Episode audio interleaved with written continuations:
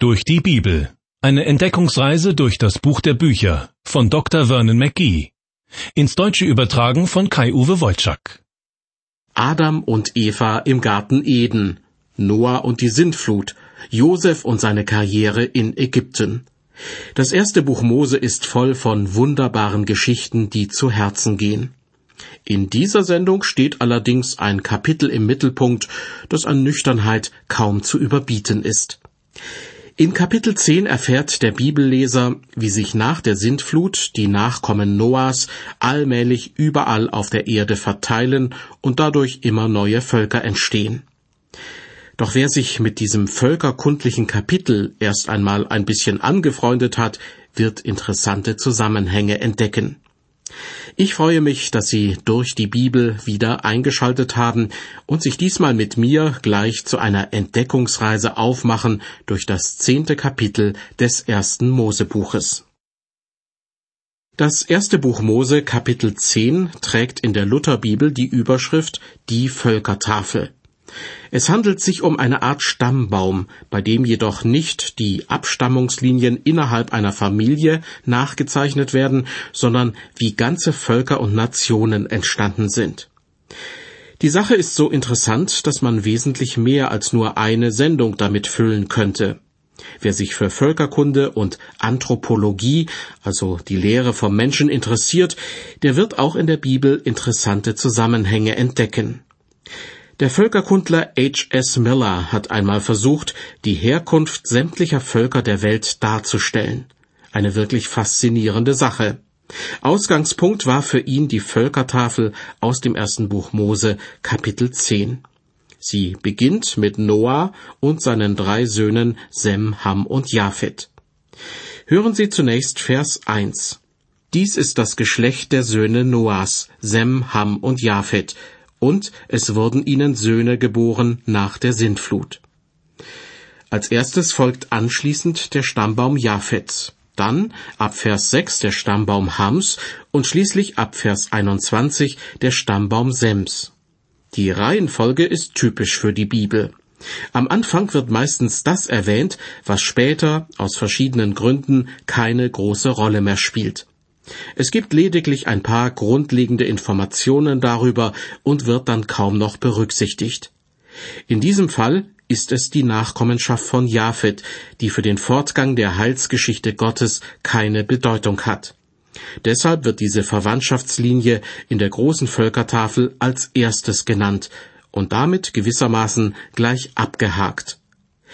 Danach folgt die Abstammungslinie von Ham und schließlich die von Sem. Mit den Nachkommen Sems, den Semiten, führt Gott seine Geschichte zum Ziel. Zu den Nachkommen Sems gehört viele Generationen später auch Jesus Christus. Wir kommen nun zu Vers 2. Die Söhne Japhets sind diese, Goma, Magog, Madai, Javan, Tubal, Meshech und Tiras.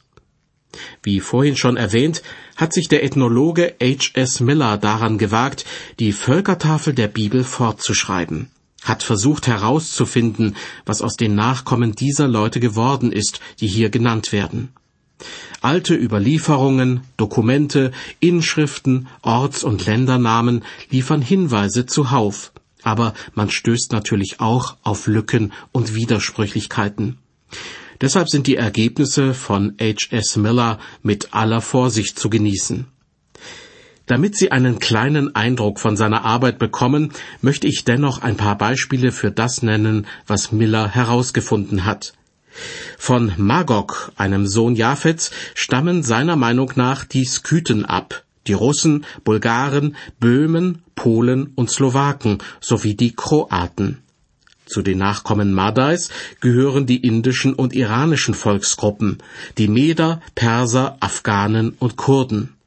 Von Javan stammen die Griechen und Römer ab, sowie die romanisch geprägten Franzosen, Spanier, Portugiesen, Italiener und andere. Auf Tiras gehen die Thraker, Teutonen, Germanen und schließlich ein Teil der Deutschen zurück. Gerade auf dem Gebiet von Deutschland machten sich aber auch Einflüsse aus dem Westen und Osten und aus Skandinavien im Norden bemerkbar. Soweit ein kleiner Vorgeschmack auf das, was einen erwartet, wenn man sich mit Völkerkunde beschäftigt. Ob die eben genannten Abstammungslinien wirklich zutreffend sind, dafür möchte ich allerdings nicht meine Hand ins Feuer legen. Über die Enkelsöhne von Japhet berichtet die Bibel folgendes ab Vers 3. Die Söhne Gomers sind diese, Aschkenas, Rifat und Togama. Die Söhne Javans sind diese, Elisha, Tarsis, die Kitäer und die Rodaniter. Von diesen haben sich ausgebreitet die Bewohner der Inseln der Heiden. Das sind die Söhne Japhets nach ihren Ländern, ihren Sprachen, Geschlechtern und Völkern. Nun beginnt im Bibeltext der nächste Abschnitt. Ab Vers 6 geht es um die Nachkommen von Ham. Die Söhne Hams sind diese, Kusch, Misraim, Put und Kanaan. Und die Söhne des Kusch sind diese, Seba, Havila, Sabta, Rakma und Sabtecha. Aber die Söhne Rakmas sind diese, Saba und Dedan. Erinnern Sie sich an die letzte Sendung? Da haben wir Ham, den jüngsten Sohn Noahs, als denjenigen kennengelernt, der seinen Vater betrunken und nackt im Zelt liegen sah und gleich zu seinen Brüdern gerannt ist, um ihnen von dieser peinlichen Geschichte zu erzählen. Wer weiß, was passiert wäre, wenn der Vorfall in der heutigen Zeit stattgefunden hätte.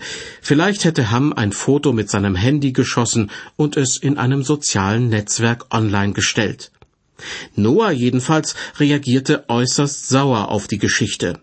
Ob als Fluch gedacht oder mehr in einer Art Vorausahnung, sagte er damals, verflucht sei Kanaan, der Sohn Hams, und sei seinen Brüdern ein Knecht aller Knechte. Diese Prophezeiung ging später tatsächlich in Erfüllung. Das Land Kanaan, also das Land der Kanaaniter, die alle von Hams Sohn Kanaan abstammten, das Land Kanaan wurde als das verheißene Land von den Israeliten eingenommen. Von den Kanaanitern stammen übrigens die Phönizier, Hethiter, Jebusiter, Amoriter und weitere Völker ab. Ein anderer Sohn von Ham war Kusch, im Allgemeinen geht man davon aus, dass viele afrikanische Völker auf ihn zurückgehen, wie etwa die Äthiopier, die Ägypter und die Libyer. Über einen Nachkommen Kuschs wird in den Versen acht und neun folgendes berichtet. Kusch aber zeugte den Nimrod, der war der Erste, der Macht gewann auf Erden und war ein gewaltiger Jäger vor dem Herrn. Daher spricht man, das ist ein gewaltiger Jäger vor dem Herrn wie Nimrod. Über Nimrod heißt es hier, er war der Erste, der Macht gewann auf Erden. Er wurde als ein Held verehrt und war das Oberhaupt eines großen Reiches. Außerdem war er ein gewaltiger Jäger vor dem Herrn. Das erinnert mich an meine Jugend, als halbwüchsige Jungs manchmal mit einem Luftgewehr auf Spatzen schießen durften. Und wenn sie dabei erfolgreich waren, hieß es oft, aus dir wird nochmal ein richtiger Nimrod. Der echte Nimrod hat aber nicht auf Spatzen geschossen und ist auch nicht aus Spaß auf Safari gegangen, sondern er war, wenn ich es mal so ausdrücken darf, ein Seelenfänger. Ab Vers 10 heißt es über ihn, und der Anfang seines Reichs war Babel, Erech, Akkad und Kalne im Lande Shinar. Von diesem Lande ist er nach Assur gekommen und baute Ninive und Rehoboth Ir und Kelach dazu Resen zwischen Ninive und Kelach. Das ist die große Stadt. Der Städtebau war Nimrods Leidenschaft. Er gründete berühmte Städte wie Babel und Ninive. Auch sonst war Nimrod ein rühriger Machthaber, dessen Verdienste sogar in der weltlichen Geschichtsschreibung erwähnt wurden.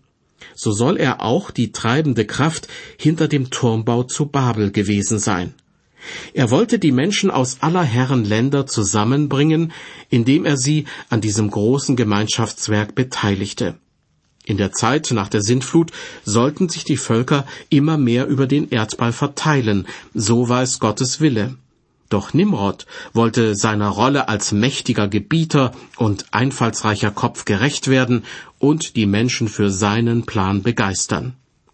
Bei allem war er jedoch einer, der sich von Gott nichts sagen lassen wollte. Ein Rebell, ein gewaltiger Jäger vor dem Herrn, der versuchte, die Seelen der Menschen für sich zu vereinnahmen. Nach jüdischer Überlieferung gilt er auch als Gründer des assyrischen und des babylonischen Reiches, den späteren Feinden Judas und Israels. Dennoch, Nimrod, ein Sohn Kuschs war es, der die ersten bedeutenden Zivilisationen der Welt hervorbrachte. Das dürfen die Menschen in Afrika, die wahrscheinlich von Kusch abstammen, ruhig mit Stolz zur Kenntnis nehmen. Gerade deshalb, weil in der späteren Geschichte vielen Afrikanern diese Eigenschaft, zivilisierte Menschen zu sein, abgesprochen wurde. Denken Sie nur an die unselige Zeit des Sklavenhandels. Zurück zur Völkertafel im ersten Buch Mose Kapitel 10. Dort erfahren wir weitere Einzelheiten über Hams Söhne Misraim und Kanaan. Dazu die Verse 13 bis 20. Misraim zeugte die Luditer, die Anamiter, die Lehabiter, die Naphtuhiter, die Patrositer, die Kasluhiter und die Kaftoriter. Von denen sind gekommen die Philister. Kanaan aber zeugte Sidon, seinen ersten Sohn, und Het und den Jebusiter, den Amoriter, den Girgashiter, den Hiviter, den Arkiter, den Siniter und Arvaditer, den Zemariter und den Hamathiter.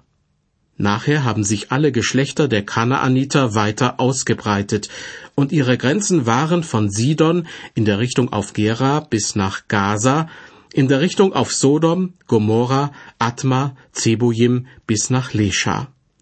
Das sind die Söhne Hams nach ihren Geschlechtern, Sprachen, Ländern und Völkern.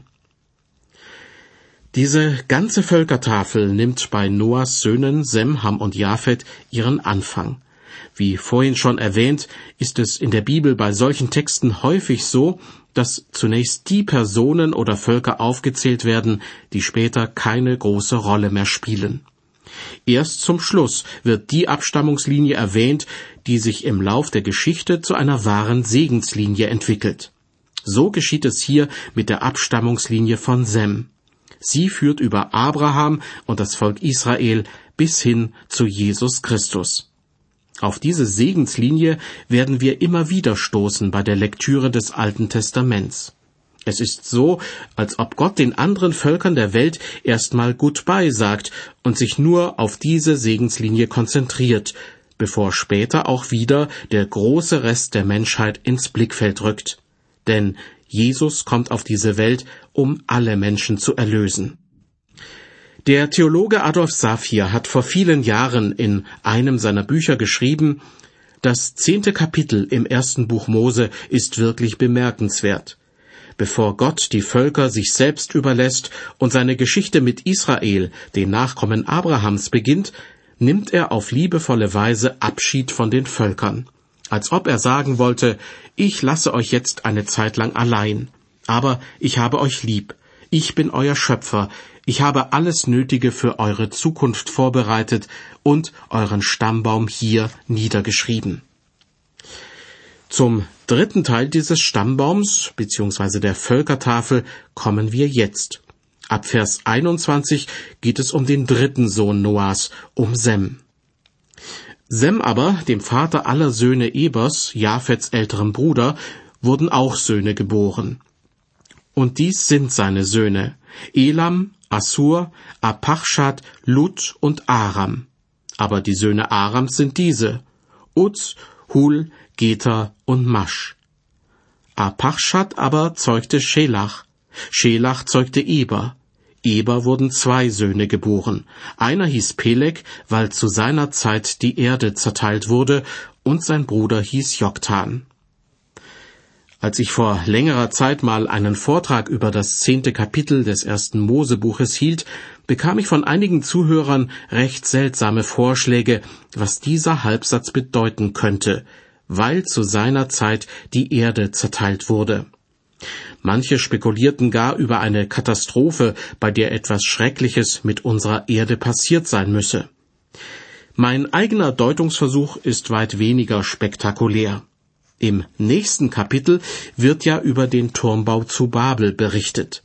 Und genau zu dieser Zeit wurde in Anführungsstrichen die Erde zerteilt. Oder wie es in manchen Bibelübersetzungen verständlicher heißt, das Land wurde geteilt. Denn der Turmbau zu Babel, das große Experiment der Völkerverständigung, misslang. Der Grund, Gott höchstpersönlich hatte verwirrt, Zitat, aller Länder Sprache und die Menschen von dort zerstreut in alle Länder. Zerstreut in alle Länder meint vermutlich dasselbe wie die Erde wurde zerteilt oder das Land wurde geteilt. Hören Sie jetzt noch die letzten Verse von Kapitel 10, und zwar die Verse 26 bis 32. Und Joktan zeugte Almodad, Schelef, Hasamavet, Jerach, Hadoram, Usal, Dikla, Obal, Abimael, Saba, Ophir, Havila und Jobab. Das sind alle Söhne Joktans. Und ihre Wohnsitze waren von Mescha, bis man kommt nach Sefa an das Gebirge im Osten. Das sind die Söhne Sems nach ihren Geschlechtern, Sprachen, Ländern und Völkern. Damit ist die Darstellung der Nachkommenschaft Sems beendet und es folgt noch ein Schlusssatz, der die ganze Völkertafel beschließt. Das sind nun die Nachkommen der Söhne Noahs nach ihren Geschlechtern und Völkern. Von denen her haben sich ausgebreitet die Völker auf Erden nach der Sintflut. Ich hoffe, dass ich Ihnen einen Eindruck davon vermitteln konnte, wie spannend dieses zehnte Kapitel ist, auch wenn wir es hier in dieser Sendereihe nur relativ kurz behandelt haben. Für manchen Forscher und Hobbyforscher, der sich für Völkerkunde interessiert, ist die sogenannte Völkertafel ein interessanter Ausgangspunkt. Wie schon erwähnt, berichtet das folgende Kapitel über den berühmt-berüchtigten Turmbau zu Babel. Vers 1 klärt über eine Besonderheit auf. Es hatte aber alle Welt einerlei Zunge und Sprache. Das bedeutet, alle Menschen sprachen dieselbe Sprache. Welche Sprache das war, ist unbekannt. Weiter ab Vers 2. Als sie, die Menschen, nun nach Osten zogen, fanden sie eine Ebene im Lande Shinar und wohnten da selbst. Und sie sprachen untereinander, Wohlauf, lasst uns Ziegel streichen und brennen, und nahmen Ziegel als Stein und Erdharz als Mörtel. Vielleicht gab es dort, wo sich die Menschen niederließen, nicht genügend Steine, die als Baumaterial dienen konnten, und deshalb fingen sie an, Ziegelsteine herzustellen. Davon abgesehen sind Ziegelsteine aber ein wunderbares Material, praktisch zu handhaben und sehr dauerhaft. Trotzdem war es natürlich überzogen zu glauben, dass man damit einen Turm bauen könne, dessen Spitze bis an den Himmel reicht. Was für eine Selbstüberschätzung. Aber davon wird erst in der nächsten Sendung zu sprechen sein. Der Turmbau zu Babel, das misslungene Großprojekt von Menschen, die sich einbilden, alles zu können, das ist unser Thema in der nächsten Ausgabe der Sendereihe durch die Bibel. Außerdem lernen wir dann jenen Mann kennen, der wegen seines Glaubens auch im Neuen Testament immer wieder erwähnt wird, nämlich Abraham. Ich bedanke mich herzlich für Ihr Interesse und wünsche Ihnen Gottes reichen Segen.